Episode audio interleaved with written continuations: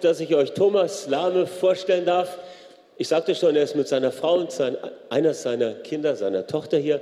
Wir freuen uns, dass du hier bist. Er gehört zum Pastoren- und Leitungsteam der Credo-Kirche in Wuppertal. Und er ist berufsmäßig auch viel in unserer Stadt unterwegs. Zugleich ist er auch Trainer beim DCPI, beim Dynamic Church Planting International. Das verbindet uns auch ein bisschen. Herzlich willkommen heute Morgen. Wir freuen uns auf das, was Gott dir aufs Herz gelegt hat. Segen. Vielen, vielen Dank. Vielen, vielen Dank. Bevor ich anfange, muss ich einmal schauen, wie ich das hier runterkriege. Ja, wunderbar, das funktioniert. Sehr gut. Und das ist ja auch in. Ja, ich freue mich heute Morgen hier zu sein. Und von meiner Seite mal herzlichen guten Morgen auch an diejenigen, die online dazugeschaltet sind. Schön, dass ihr zuschaut. Und ja, wie Klaus Dieter schon gesagt hat, kommen aus der Credo-Kirche, bin nicht im Pastorenteam, aber sind in dem Leitungsteam mit drin. Und ich fand das sehr schön, Klaus-Dieter, wo du heute Morgen unseren Trauvers eingeführt hast, angesagt hast. Epheser 2, 8 bis 10. Das fand ich ganz toll. Wir gucken uns an, ich denke, wow, weil dieser Vers ist für uns auch sehr wichtig. Und da komme ich gleich in der Predigt auch nochmal kurz drauf, weil das auch ein Stück Teil dieser Predigt sein wird. Bevor ich in die Predigt einsteige, möchte ich aber ganz kurz noch was von mir erzählen. Und zwar von einer Vision, die Gott mir einmal gegeben hat. Und ich war einmal unterwegs, vor vier Jahren ungefähr war das, bin rausgefahren, habe ein paar Tage Auszeit genommen und stand an einem Stausee, auf einer Staumauer. Und auf dieser Staumauer habe ich mit Gott mich unterhalten und habe dann auf das gegenüberliegende Ufer geschaut. Und Gott hat gesagt, Thomas, guck mal, was da auf diesem gegenüberliegenden Ufer so alles ist. Und da war ein Feriendorf, recht schön ausgebaut. Etwas weiter daneben war ein Spielplatz wo Kinder gespielt haben und noch ein Stück weiter daneben, da war irgendwie eine kleine Baustelle. Keine Ahnung, was die Verwaltungsgesellschaft da machen wollte. Und Gott fing an, zu mir über diese Orte zu reden. Da hat gesagt, Thomas, das sind Gemeinden, stell dir das vor. Das Feriendorf ist eine größere Gemeinde, schon ausgebaut, schon existent. Da gibt es hier und da noch ein paar Renovierungsarbeiten. Sachen müssen ausgebessert werden. Und der Kinderspielplatz daneben ist eine kleinere Gemeinde die existiert, ist aber auch noch ein bisschen im Aufbau. Und die Baustelle etwas weiter daneben, ja, da entsteht gerade eine Gemeinde, die ist gerade noch am Anfang. Und ich sagte, ja, Herr, schön, schönes Bild, was willst du mir damit sagen? Und er sagte zu mir, Thomas, ich möchte, dass du zu diesen Gemeinden hingehst und dass du das, was diese Gemeinden brauchen, dort reingibst mit dem, was ich dir zu diesem Zeitpunkt dann auch gebe. Du brauchst dir keine Sorgen zu machen. Ich habe das, was sie brauchen, dir gegeben, dass du es weitergeben kannst. Ich denke, wow, Herr, ein cooles Bild. Das hat mein Herz total angesprochen, weil ich liebe das und ich habe gesagt, ja, das würde ich gerne tun. Ja, Herr, dann mach du mal. Mach du mal. Du hast es gezeigt, fang an, es umzusetzen. Ich bin dafür offen. Alles gut. So weit, so gut. Nach diesen Tagen fahre ich nach Hause, habe meiner Frau von dieser Vision erzählt und bin meinem Alltag danach gegangen. Und was ist passiert? Was meint ihr? Was ist passiert? Nichts ist passiert. Rein gar nichts ist passiert. Und ich habe diese Vision zweieinhalb Jahre lang in meinem Herzen mich mal rumgetragen und habe nicht darüber geredet. Ich habe immer zu Gott gesagt, Herr, wenn das dein Wille ist, dann mach das. Du kannst das tun. Das ist okay. Und auch nach diesen zweieinhalb, zweieinhalb Jahren ist nichts passiert. Und zum Schluss fing ich an, mich damit abzufinden. Ich habe gesagt, okay, Herr, vielleicht habe ich mich verhört. Vielleicht ist es doch nur ein frommer Wunsch. Oder ja, es kommt einfach nicht Existenz. Du kannst es tun, aber du tust es nicht. Okay. Und ich weiß nicht, wenn ich das so erzähle, wie es dir damit geht, ob du das in deinem Leben auch kennst. Du hast von Gott eine Vision bekommen, ein Wunsch, ein, ein, ein Herzensanliegen, was Gott dir gegeben hat, eine Berufung und du sitzt hier oder zu Hause und denkst, ja, was ist eigentlich damit? Und ich kenne einen Mann, der hat eine Vision auch bekommen für sein Leben. Und nicht nur er, sondern auch Freunde von ihm haben eine Vision bekommen. Und wir kennen diesen Mann alle. Es ist eine Begebenheit, die Jesus erlebt hat. Und das lesen wir in Lukas 5. Da lesen wir von einem Mann, der gelähmt ist. Und Freunde, die ihn ja bei ihm waren und die ihm auch immer mitgenommen haben und getragen haben. Und er hat es auf dem Herzen gehabt, hey, ich möchte geheilt werden. noch die Freunde haben das auf dem Herzen gehabt. Hey, wir möchten, dass er geheilt wird. Und wir wissen, Jesus ist dort. Und wir bringen ihn hin zu Jesus und Jesus kann ihn heil machen, kann ihn gesund machen. Und dann kommen sie in die Stadt an, wo Jesus ist. Und jetzt stellt euch dieses Bild einmal kurz vor. Jesus ist in einem Haus, das Haus ist rappelvoll, voller Menschen. Und nicht nur das Haus ist voll, sondern auf der Straße drängen sich die Menschen auch dicht an dicht, um Jesus zu hören. Jesus steht vielleicht im Türrahmen und predigt und erzählt und die Leute hören ihm zu. Die Leute dicht gedrängt auf der Straße. Da gab es Corona noch nicht, die durften noch stehen. Heute wäre es mit 1,50 Meter Abstand mindestens, so dann wäre Platz dazwischen durchzugehen. Aber die Leute, die Freunde und der Mann, der Gelähmte, sahen diesen Volksauflauf und haben gesagt, wow, wie sollen wir denn da durchkommen? Das schaffen wir ja gar nicht. Wie soll das funktionieren? Alle so dicht gedrängt. Wir können eigentlich uns nur da durchdrängen und sagen, okay, geht mal beiseite, macht mal Platz, wir wollen zu Jesus. Aber wenn sie das machen würden, dann würde Folgendes passieren. Die Römer würden aufmerksam werden und die Römer haben damals keine Volksmengen geliebt. Und dann wäre Unruhe da und Aufruhr da und es würde Streitigkeiten und Tumult entstehen. Also haben sie gesagt, geht nicht. Die logischste Konsequenz wäre jetzt, wir gehen nach Hause. Netter Versuch, wäre gut gewesen. Jesus ist hier, okay, sorry Freund, Heilung klappt heute nicht. Wir kehren wieder um. In so einer Situation hätte ich wahrscheinlich so reagiert. Auch wenn ich heute in meinem Leben schaue, denke ich manchmal im Alltag, ich stehe im Einkaufscenter und Gott fängt an zu reden. Und ich sage, Herr, nicht jetzt und nicht hier. Hier sind so viele Menschen drumherum. Und dann legt er mal ein Wort für jemand aufs Herz. Und ich sage, nee, Herr. Also, hey, was soll diese Person jetzt denken? Und was ist, wenn das falsch ist? Und hinterher sagt ihr noch zu mir, hör mal, was hast du eigentlich geraucht? Und möchte ich Streit? Nein, das will ich auch nicht. Also sage ich zum Herrn, Herr, du kannst das alles tun, aber nicht jetzt und hier. Und wenn das jetzt und hier sein soll, dann änder du doch bitte die Umstände. Warum sind hier jetzt so viele Leute? Also Herr, das hättest du doch vorher irgendwie alles einkalkulieren können und mach es dann nicht. Naja, manchmal mache ich es auch und überwinde mich dabei. Aber ich bin so froh, dass die Freunde hier nicht aufgegeben haben. Sie haben gesagt, nee, wir finden einen Weg. Und sie sind dann aufs Dach gestiegen und haben dort, ich meine, aufs Dach zu kommen, allein mit dem Gelähmten, das stelle ich mir schon abenteuerlich vor, und sind dann dort aufs Dach und haben das angefangen, das aufzumachen. Und stell dir das Bild auch mal vor. Unten drunter die Leute voll im Haus. Jesus steht da drin und erzählt. Und auf einmal geht das Dach oben auf. Ich weiß nicht, ob die Steine hatten oder ob es nur Stroh und Lehm war. Ich habe keine Ahnung. Aber es fängt auf jeden Fall an zu bröckeln. Und der Hausbesitzer denkt, ey, mein Dach, Wer macht das wieder ganz? Wer soll es bezahlen? Die Versicherung zahlt das nicht. Leute, das könnt ihr nicht tun. Aber sie haben es getan und haben den Gelähmten reingelassen. So gut. Und was hat Jesus getan? Jesus hat seine Predigt unterbrochen. Aber wir lesen in Lukas 5, und als er ihren Glauben sah, sprach er zu ihm, Mensch, deine Sünden sind dir vergeben. Und die Schriftgelehrten und Pharisäer fingen an, sich Gedanken zu machen und sprachen, wer ist dieser, der solche Lästerungen ausspricht? Wer kann Sünde vergeben als nur Gott allein? Da aber Jesus ihre Gedanken erkannte, antwortete er und sprach zu ihnen, was denkt ihr in euren Herzen? Was ist leichter zu sagen? Deine Sünden sind dir vergeben oder zu sagen, steh auf und geh umher. Damit ihr aber wisst, dass der Sohn des Menschen Vollmacht hat, auf Erden Sünden zu vergeben, sprach er zu dem Gelähmten, ich sage dir, steh auf, nimm deine Liegematte und geh heim. Als Antwort auf den Glauben der Freunde und des Mannes hat Jesus ihn geheilt, wiederhergestellt und die Sünden vergeben. Und der Mann, was hat er gemacht? Ja, Jesus, danke, dass du mir die Sünden vergeben hast. Ich habe schon eine totale Freiheit innerlich. Super. Aber aufstehen, weißt du, nee, ach komm, ich bleib hier liegen. Das ist so schön bequem. Meine Freunde, die tragen mich doch überall hin.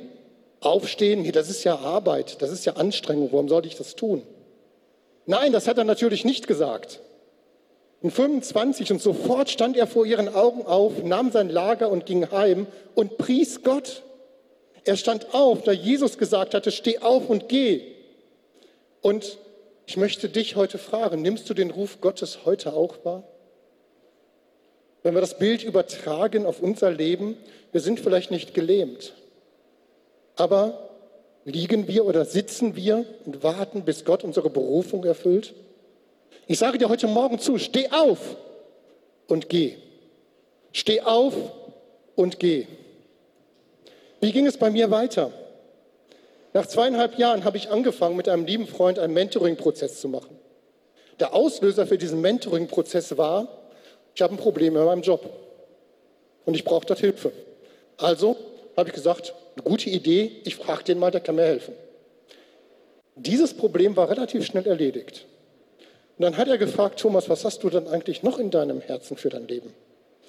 Und dann ging es ins Eingemachte. Dann habe ich ihm von meiner Vision erzählt. Das erste Mal, was ich dort empfangen habe. Und als ich das erzählt habe, hat er mir was ganz Interessantes gesagt. Er hat gesagt, Thomas, wenn Gott redet, dann ist das für jetzt. Und ich sagte, nee, sorry, das sagst du jetzt hier, aber wenn das für jetzt wäre, dann wäre ich seit zweieinhalb, drei Jahren schon in der Berufung drin. Wie kann das für jetzt sein? Ich sehe ja gar nichts davon. Da sagte, ja, da hast du recht. Aber wenn Gott redet, dann ist das für jetzt, denn du kannst dich jetzt darauf vorbereiten, was Gott in Zukunft in deinem Leben und durch dein Leben tun will. Und dann stand ich da und sagte, wow, das hat zu mir gesprochen. Das ging richtig tief in mein Herz rein. Und ich kann euch sagen, Leute, was bis dahin passiert ist, seitdem passiert ist, das hat mein Leben verändert und meine Haltung. Ich habe angefangen, meine Vision zu formulieren, die Gott mir gegeben hat. Ich habe angefangen, Schritte darauf hin zu tun und zu planen, mit Gott zusammen. Und ein Resultat davon ist, dass ich heute hier vor euch stehe. Da bin ich total dafür. Und Gott hat Türen offen gemacht und Türen zugemacht in meinem Leben. Ich habe auch gesehen, wo ich vielleicht was selber initiieren wollte und er hat die Tür zugemacht. Das kam nicht zustande.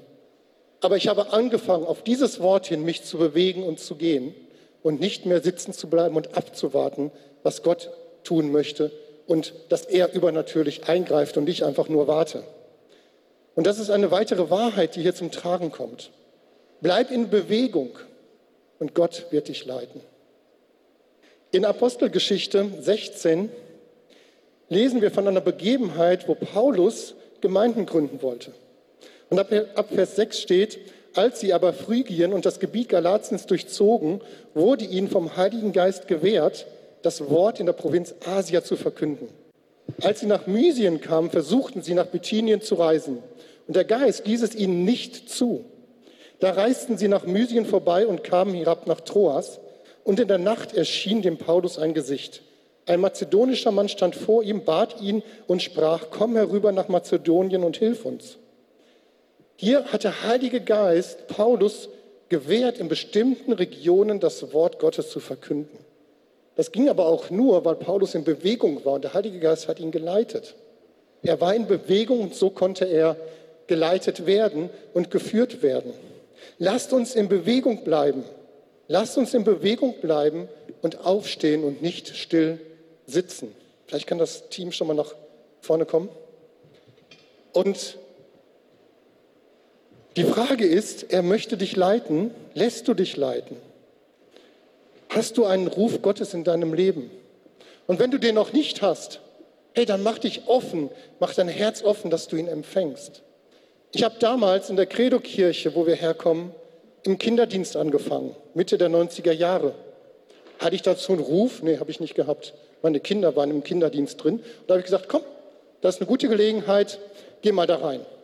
Mit dem Bewusstsein, ich möchte erfahren, was Gott in mein Herz gelegt hat, was Gott er mir an Talente, Gaben und Fähigkeiten gegeben hat. Ich habe mich in Bewegung gesetzt und seitdem immer wieder neue Dinge entdeckt. Und ihr lieben jungen Leute, ihr habt es heute total schwer. Es ist schwer, sich zu entscheiden, weil es gibt so viele Möglichkeiten zu tun. Generation Y, schwer sich zu entscheiden. Ich möchte dir zurufen, warte nicht auf das Bessere, sondern bewege dich jetzt und geh voran. Warte nicht auf das, was vielleicht noch kommt. Wenn du sitzen bleibst und wartest, kann Gott dich nicht leiten und dich nicht bewegen. Und ich möchte hier einmal die Gelegenheit geben, bevor ich gleich weitergehe, darauf zu reagieren. Vielleicht könnt ihr einmal mit mir zusammen aufstehen. Und wir werden jetzt noch in ein Lied reingehen, vor Gott kommen. Und ich möchte dich einladen, dass du dein Herz offen machst. Vielleicht bist du die Person, die heute Morgen hier ist, die sagt, ja, ich habe einen Ruf Gottes in meinem Leben schon mal empfangen. Und ich habe gewartet, dass da was passiert, aber es ist nichts passiert. Weil die Umstände es vielleicht nicht zugelassen haben. Weil unterschiedliche Dinge nicht passiert sind. Und Gott fragt dich heute Morgen, möchtest du aufstehen? Möchtest du aufstehen und diesen Ruf, den ich dir gegeben habe, neu annehmen und dich bewegen? Lass uns einmal in dieses Lied reingehen und dann werde ich uns gleich noch im Gebet leiten.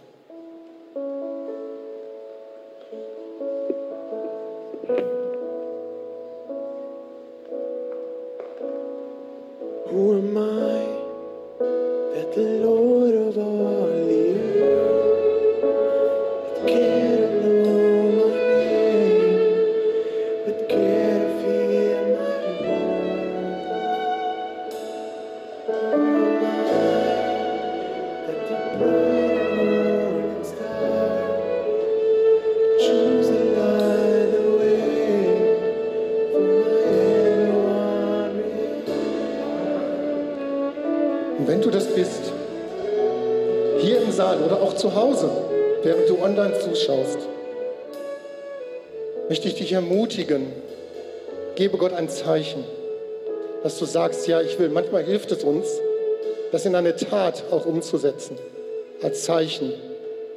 Ich möchte dich einladen, wenn du davon betroffen bist, mach einen Schritt aus deiner Reihe raus, wo du sitzt, nach rechts oder nach links, egal. Mach das ganz bewusst, dass du sagst, ja, ich möchte diese Entscheidung jetzt neu treffen, Herr. Ich möchte nicht sitzen bleiben. Ich möchte aufstehen und diesen Weg gehen. Und auch du zu Hause, mach bewusst in deinem Wohnzimmer vielleicht einen Schritt, auch wenn sich das komisch anfühlt. Aber tu es einfach, weil es hilft mir manchmal auch wirklich zu sagen, ich sage meinem Körper auch, ich entscheide mich. Und wenn dich das betrifft, tu es hier in dem Saal, mach es zu Hause, während wir nochmal in diesem Lied weitergehen.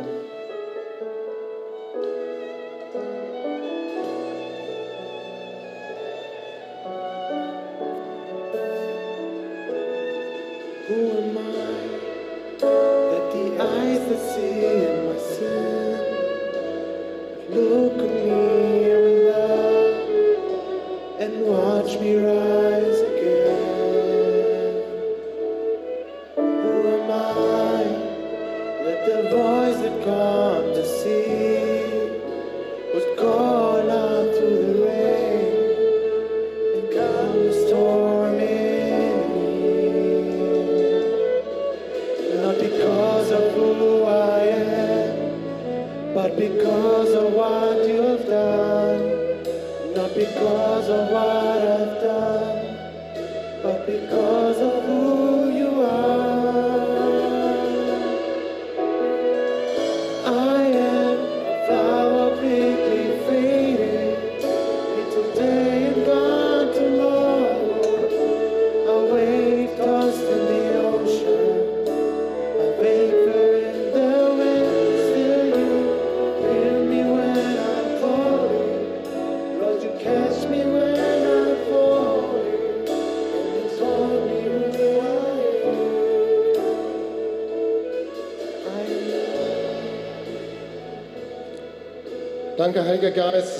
unseren Herzen wirkst. Du siehst jeden Einzelnen die Entscheidung, die getroffen ist. Und ich bitte dich, Heiliger Geist, dass du da jetzt hineinkommst und mit deiner Kraft, mit deiner Leidenschaft neu entfachst. Danke dafür, Herr. Amen. Lieben, nehmt wieder Platz. Danke euch. Ich möchte euch eins noch ermutigend mitgeben, wenn du heute eine neue Entscheidung dafür getroffen hast, diesen Weg zu gehen, erzähl jemanden davon. Sag es jemandem, sprich darüber, damit ja, das einfach auch kundgetan wird und ausgerufen wird und proklamiert wird.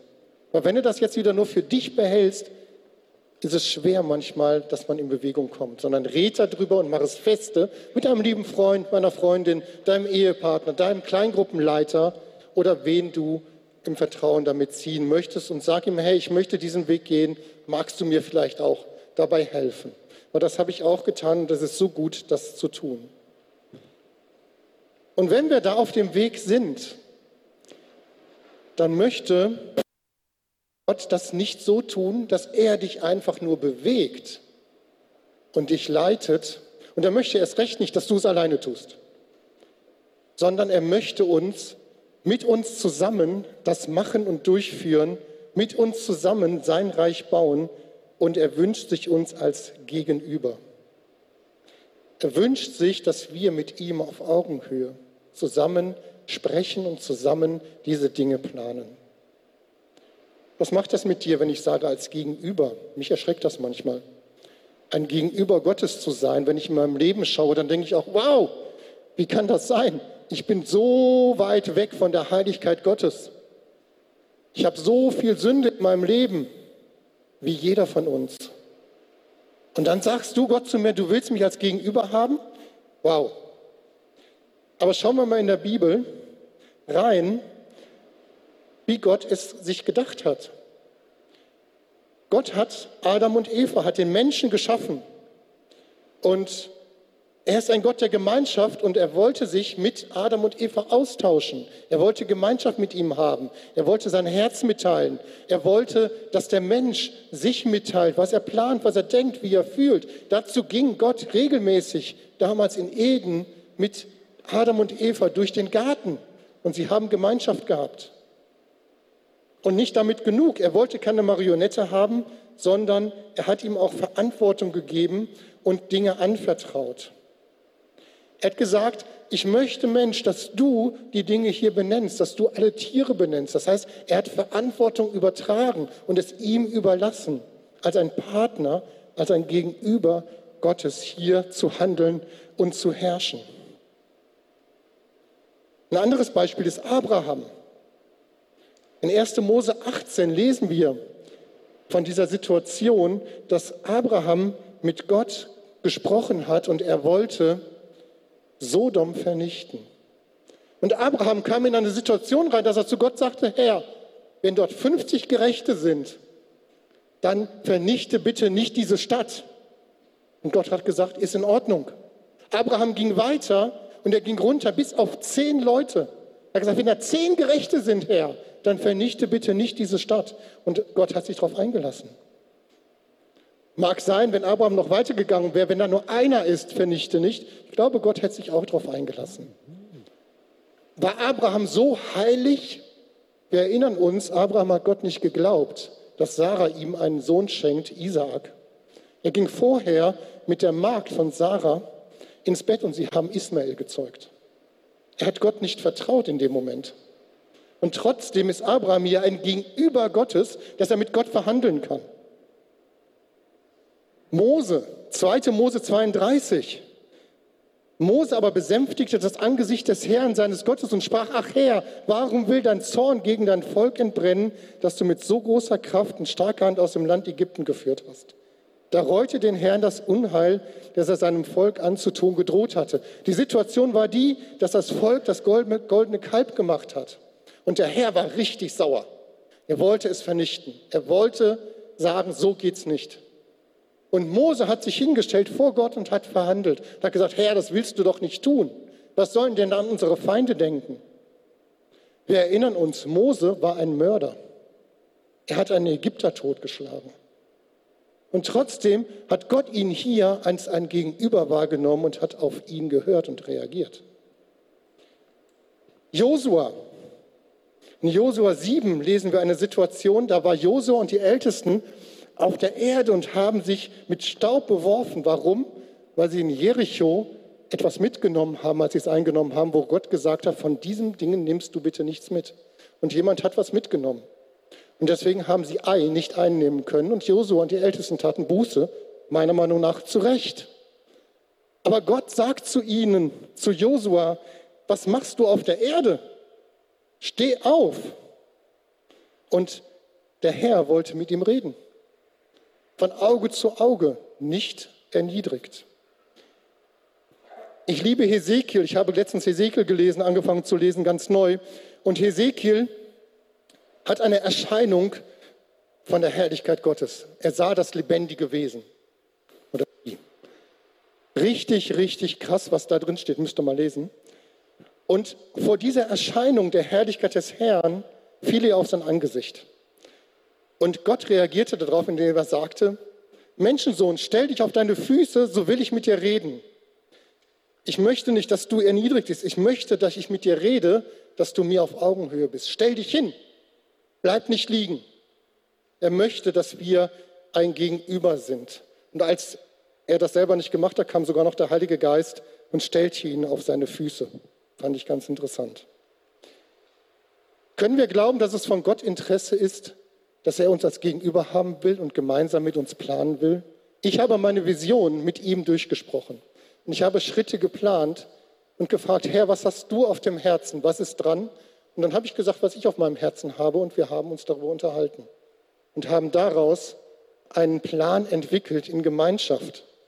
Das ist total schön gewesen. Was sagt Jesus dazu? Gilt das auch heute noch? Das war das Alte Testament.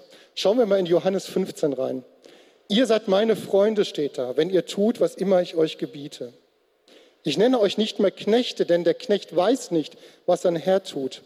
Euch aber habe ich Freunde genannt, weil ich euch alles verkündet habe, was ich von meinem Vater gehört habe. Er nennt uns Freunde. Was ist denn das Kennzeichen von Freundschaft? Ich tausche mich miteinander aus.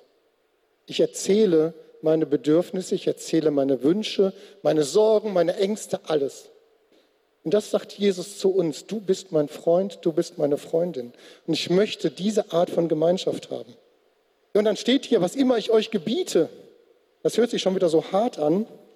Aber wenn wir uns das Wort mal anschauen, dann heißt das, seinen Einfluss auf jemanden zum Tragen bringen. Das heißt, Jesus hat Einfluss, wir haben Einfluss und können diesen einsetzen. Und das heißt auch unter anderem, jemanden mit Vollmacht auszustatten. Das heißt, er gebietet uns was, er stattet uns mit Vollmacht aus, damit wir handeln können in seinem Namen, mit ihm zusammen, nicht alleine. Jesus nennt uns seine Freunde. Er möchte uns als Gegenüber haben. Und wir brauchen uns nicht fürchten. Jesus hat seine Jünger ausgebildet, indem er in Gemeinschaft mit ihm war und ihnen das gezeigt hat, was er tut, damit sie von ihm lernen. Und das möchte Jesus heute auch noch. Er möchte, dass wir lernen von ihm und wir in Gemeinschaft mit ihm gemeinsam unterwegs sind. Nicht alleine, nicht ohne ihn, aber er will es auch mit uns tun. Und all das, all das sagt mir, Thomas, steh auf und bleib nicht liegen. Ich möchte mit dir gemeinsam mein Reich bauen. Und das gilt nicht für mich alleine, das gilt nicht für Klaus Dieter, für meine Frau, für meine Tochter, das gilt für euch alle, für jeden von euch. Er möchte sein Reich mit dir gemeinsam bauen. Er möchte mit dir gemeinsam herrschen. Und ich empfinde gerade, und das hören wir auch von verschiedenen Leitern immer wieder, nicht nur in Deutschland, sondern weltweit, dass der Heilige Geist uns neu ruft. Ich glaube, dass in den nächsten Jahren wir eine neue Welle des Heiligen Geistes überall erleben werden, wo vieles aufbrechen wird. Amen.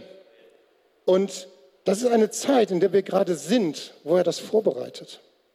Wir haben in den letzten Wochen immer mehr Menschen sind auf uns zugekommen und haben gesagt, hey, wir möchten mehr vom Heiligen Geist. Meine Frau führt Trainingskleingruppen Heilig-Geist-Seminare durch bei uns in der Gemeinde. Und sie wurde immer gefragt, hey, wann kommt das nächste? Wann machst du das nächste? Ich möchte mehr lernen.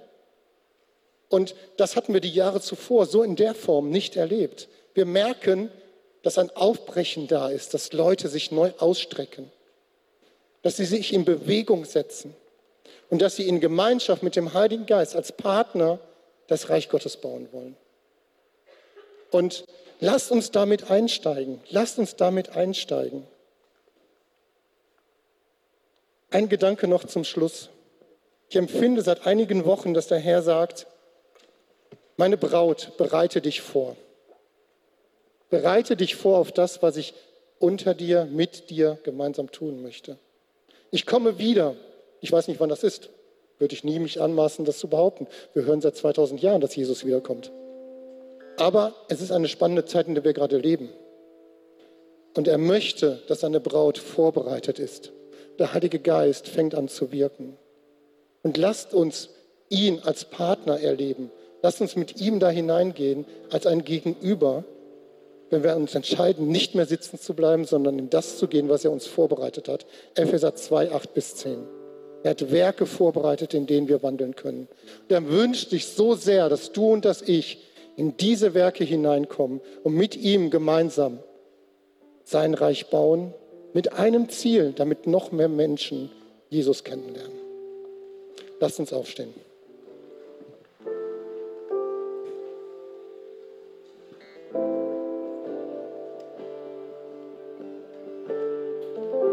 Ich möchte jetzt gleich,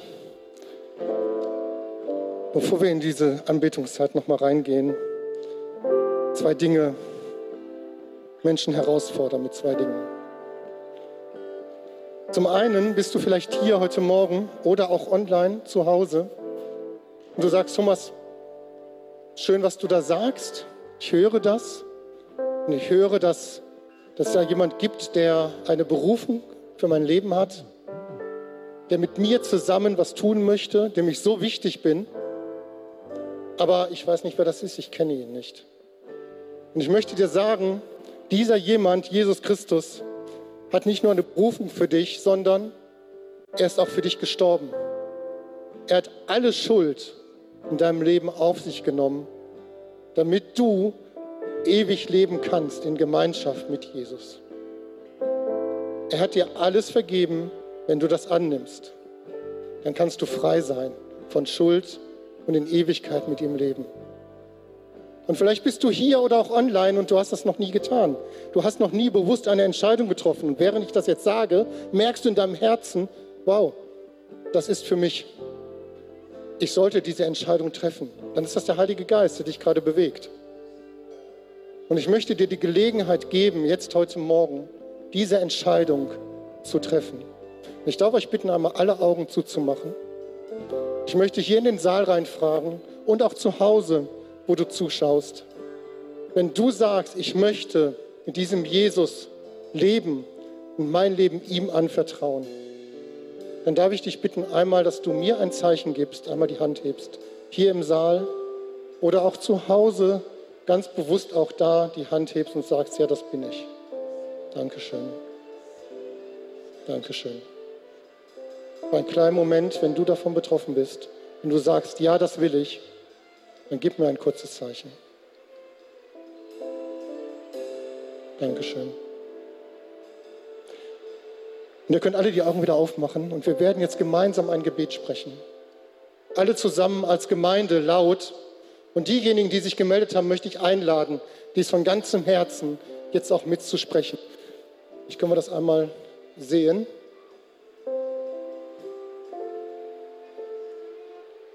Das ist in der Präsentation, könnt ihr das anwerfen? Genau. Alle zusammen. Jesus, ich weiß, dass du mich liebst. Es gibt nichts, was ich tun könnte, damit du mich mehr liebst.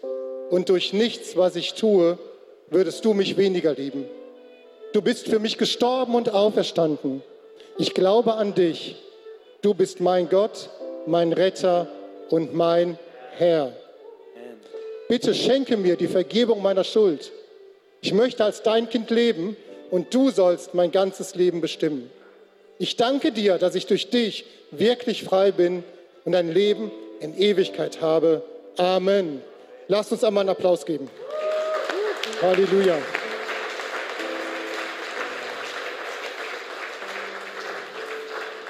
Und wenn du dich gemeldet hast hier vor Ort, dann lade ich dich ein, gleich zum, nach dem Anschluss, nach dem Gottesdienst, hier nach vorne zu kommen zum Segnungsgebet. Da sind Leute, die wollen dich kennenlernen, die sprechen mit dir, die beten auch nochmal mit dir, sodass du auf jeden Fall in Kontakt kommst. Und wenn du zu Hause deine Hand gehoben hast, hey, dann melde dich in dem Chat oder melde dich im Büro hier der Gemeinde. Und dort wird dir dann auch ja, ein Gespräch angeboten, dass wir dich kennenlernen können und du uns kennenlernen kannst. Und vor allen Dingen, komm nächste Woche wieder zum Gottesdienst. Komm wieder hier hin, damit du in Gemeinschaft bist und du die ersten Schritte im Glauben dann gehen kannst. Und wir wollen jetzt nochmal den Herrn anbeten und ihm die Ehre geben. Und vielleicht triffst du auch nochmal neu die Entscheidung, ja, ich möchte auch als ein Gegenüber von dir fungieren und lädst ihn neu ein, in dieser Richtung zu ihm zu sprechen. Jesus, ich danke dir für diese Zeit hier. Ich danke dir, dass du hier bist, dass du wirkst und dass du Menschen neu berufst und freisetzt. Und ich danke dir, dass du sagst, wir sind deine Freunde. Dass du sagst, dass du uns als Gegenüber haben möchtest und dass wir gemeinsam mit dir dein Reich bauen können. Wir geben dir alle Ehre dafür. Wir preisen dich, erheben dich. Du bist wunderbar und gut, Herr. Danke für deine Gnade und deine Liebe. Halleluja.